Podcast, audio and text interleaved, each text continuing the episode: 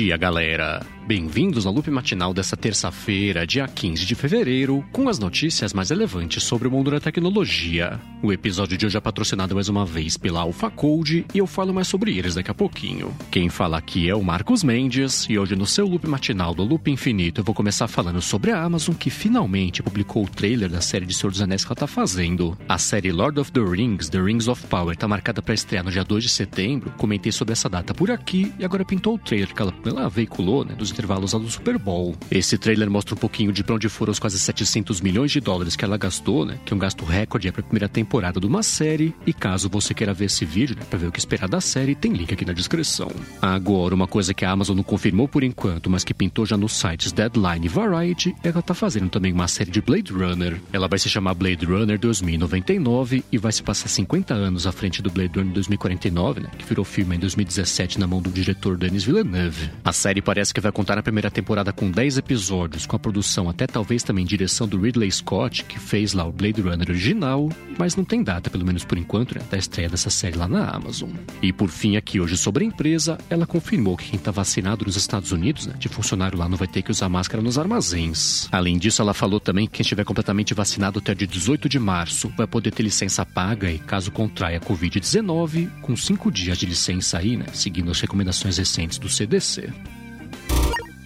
E enquanto isso, aqui no Brasil, o ministro Luiz Roberto Barroso do STF voltou a falar que o Telegram pode ser banido aqui do país se não se adequar e conversar, na verdade, só pelo menos por enquanto aqui sobre as eleições presidenciais do finalzinho desse ano. O grande problema aqui está na possibilidade de usar o Telegram para espalhar notícias falsas, né, desinformação aí que possam afetar o resultado das eleições. E o STF conversa já com o WhatsApp, por exemplo, né, para conseguir desenvolver conjuntamente aí, ações para poder impedir esse tipo de coisa. Aí em janeiro o TSE tinha chamado já o Telegram para conversar, mas eles ignoraram aí, os chamados de reunião reunião, pega aí pintou, né? Primeira ameaça é de banimento do aplicativo aqui no país. Aí agora, no caso do ministro do Supremo, ele comentou que nenhuma plataforma pode operar aqui no país sem estar sujeita à legislação brasileira e é por isso que pintou essa ameaça. Ele falou que o uso do Telegram para fazer apologia ao nazismo, terrorismo também e outros ataques à democracia não pode ter baixa do que ele escudo, né? Que é justificativa de liberdade de expressão e é por isso que está pressionando agora bastante o Telegram para poder conversar. Bom, e seguindo aqui com as notícias do país, o Procon de São Paulo quer saber da Claro, da TIM e da Vivo, que elas vão fazer aí para dar suporte ao pessoal que vai fazer a transição da Oi Móvel com essa compra que foi aprovada aí recentemente. O que rola aqui com a compra da Oi Móvel por essas três operadoras. Agora, dependendo do DDD, cada cliente aí vai passar a ser cliente de uma das outras três operadoras. Tem até uma tabela que elas divulgaram sobre isso, né? Que eu deixei aqui o link na descrição do episódio para você dar mais piada se você quiser. Ainda assim, o Procon de São Paulo quer saber das operadoras, primeiro, como é que eles vão ser avisados sobre isso e toda a parte de suporte também, né? Como é que fica contrato, planos e tudo mais. Elas têm até quinta para responder agora, que é o Procon de São Paulo. Bom, e ainda de bastidores do mercado de tecnologia, só que falando agora de Estados Unidos, a NASA foi bater na porta lá da Anatel americana para falar sobre os satélites que a SpaceX quer lançar para personalizar aí a internet via satélite deles, que é Starlink, que são 30 mil satélites que eles querem colocar em órbita. O que rola é que para conseguir lançar a Starlink, internet via satélite da SpaceX, ela tá colocando em órbita 30 mil satélites e a NASA tá comentando, né, que isso pode atrapalhar bastante é, a proteção da Terra, né, além de missões. A NASA comentou que com esse tanto de satélite em órbita, tá ficando difícil de conseguir, por exemplo, fazer a varredura do céu para achar asteroides em impossível rota de colisão com a Terra, ainda garantir segurança de transmissões, né, sem bater lá em nada da SpaceX voando ao redor do planeta. Por fim, ela comentou também que no caso do telescópio Hubble, por exemplo, pode chegar a dobrar a quantidade de fotos com interferências aí no espectro infravermelho, o que é 8% já do caso de fotos que eles tiram, né, que acabam sendo utilizadas aí por conta de interferência. Bom, e por último aqui de bastidores do mercado, a Uber falou que ela quer se aproximar ainda mais de taxistas né, ao longo dos próximos anos. O diretor de mobilidade da Uber falou que até o ano 2025 eles querem ter todos os serviços de táxi lá pra galera conseguir chamar direto a partir do aplicativo. Ainda falou que reconhece a ironia né, se é a Uber que tá com esse plano. Essa declaração dele veio junto de uma outra que a Uber deu também, que ela falou que ela quer encerrar esse ano com um fluxo de caixa positivo. E aí tá explicado as ações tipo acabar com o Uber aqui no Brasil, né, pra cortar custos aí conseguir deixar a operação um pouquinho mais enxuta. Bom, e agora eu vou falar sobre a Intel que confirmou que está fazendo um processador voltado para mineração de criptomoedas. Esse processador vai contar com aceleradoras com uma tecnologia mais eficiente aí no consumo de energia, né, para fazer as validações lá todas do blockchain. Isso é parte, a Intel comentou, né, no plano maior que eles têm também para o mercado de blockchain. A Intel confirmou que ela já tem clientes, inclusive para esse projeto. Eles são, por exemplo, a Block, que é a antiga Square, né, e também a Argo Blockchain, e prometeu que nesse ano ainda que vai chegar esse processador. Agora, ainda mais ou menos sobre esse tipo de assunto, pintou um caso de pirataria de música que estava usando aí a onda toda em cima de NFT, né, para tirar dinheiro de cima do pessoal e prejudicar ainda por cima os artistas. Para quem não entendeu muito bem ainda o que é uma NFT, ela é basicamente uma propriedade digital que a pessoa compra e fica registrado no blockchain que ela é a dona daquela propriedade digital e ela não pode ser copiada, pelo menos não poderia, né, ser copiada nem pirateada. Bom, um dos problemas que essa tecnologia vem enfrentando é justamente toda a parte de pirataria, né, de você certificar que uma coisa sendo vendida como NFT é de verdade aí a coisa original e não uma cópia, isso abre caminho, né, para todo tipo de golpe.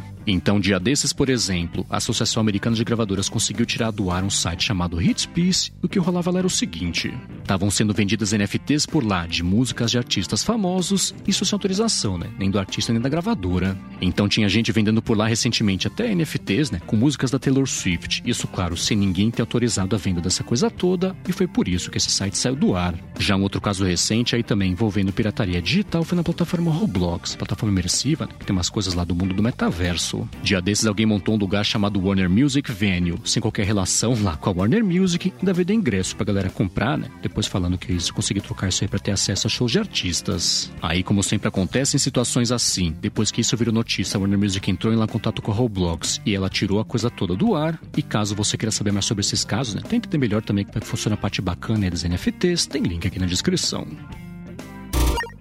Bom, a seguir eu vou falar sobre o primeiro comparativo de desempenho que pintou já entre o Galaxy S22 e a linha do iPhone 13, mas antes disso quero tirar um minuto aqui do episódio para agradecer a AlphaCode que está mais uma vez aqui patrocinando o Loop Matinal. A AlphaCode é uma empresa especializada no desenvolvimento de aplicativos para empresas que querem fazer sua transformação digital. Ela está com um desconto bem bacana aqui para você que tem que fazer seu aplicativo né, e ouvinte aqui do podcast. Ela já fez mais de 200 aplicativos para Android e para iOS também, que foram baixados já mais de 20 milhões de vezes. E você que tem que fazer um aplicativo para o seu trabalho para sua empresa ou para o seu produto também, outra ideia bacana que você quer tirar do papel, você faz o seguinte: acessa o site alfacode.com.br, alphacode.com.br. Aí você bate um papo com eles e comenta que é um ouvinte aqui do Loop Matinal e pronto, você consegue fazer seu app com eles com desconto para ser um ouvinte aqui do podcast. Então, mais uma vez, para nesse ano finalmente tirar o projeto do seu aplicativo do papel, acessa lá alfacode.com.br. Muitíssimo obrigado, Alfacode, pelo patrocínio contínuo aqui do Loop Matinal.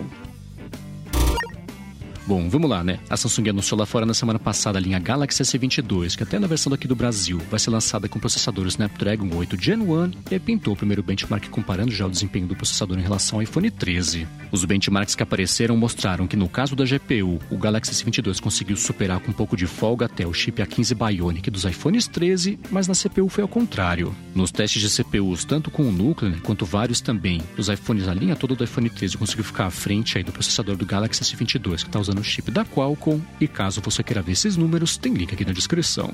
Agora, ainda sobre o Galaxy S22, está marcado para hoje o evento é para apresentar para o mercado brasileiro a linha de telefones e claro, né, que você vai contar com a cobertura aqui do Loop Infinito. A gente deve ficar sabendo hoje tanto o preço quanto a data de lançamento aí também aqui no Brasil da linha Galaxy S22, mas enquanto a hora do evento não chega, você pode acessar o link que eu deixei aqui na descrição do episódio e ver um vídeo bem bacana de unboxing hands-on do Galaxy S22 Ultra.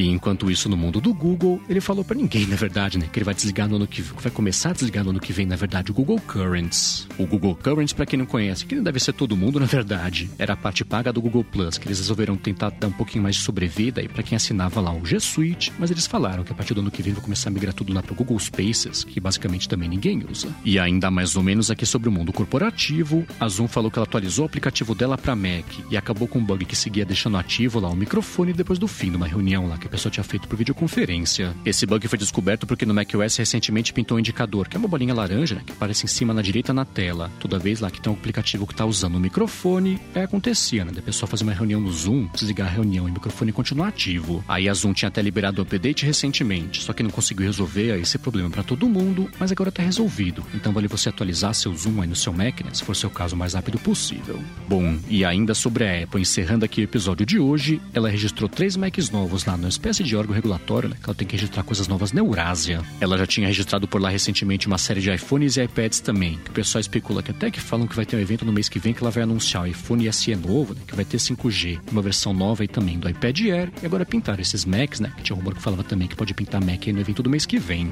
O pessoal vem especulando por isso, claro, né? Não tem nem confirmado o evento ainda, mas a especulação é que nesse mês que vem a Apple ia anunciar não só uma versão nova do MacBook Air também, mas um Mac novo, que pode ser um iMac, por exemplo, de 27 polegadas, e faz sentido com esse registro que ela fez na Eurásia.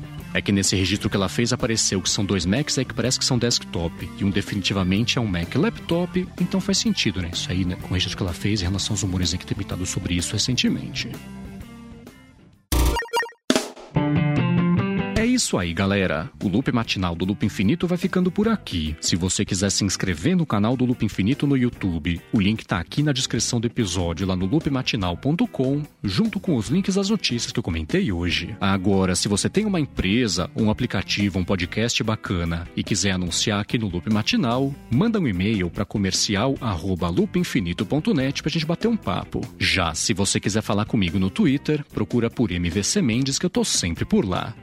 Obrigado pela audiência, obrigado ao Facode também pelo patrocínio contínuo aqui do Loop Matinal, e eu volto amanhã de manhã. Falou!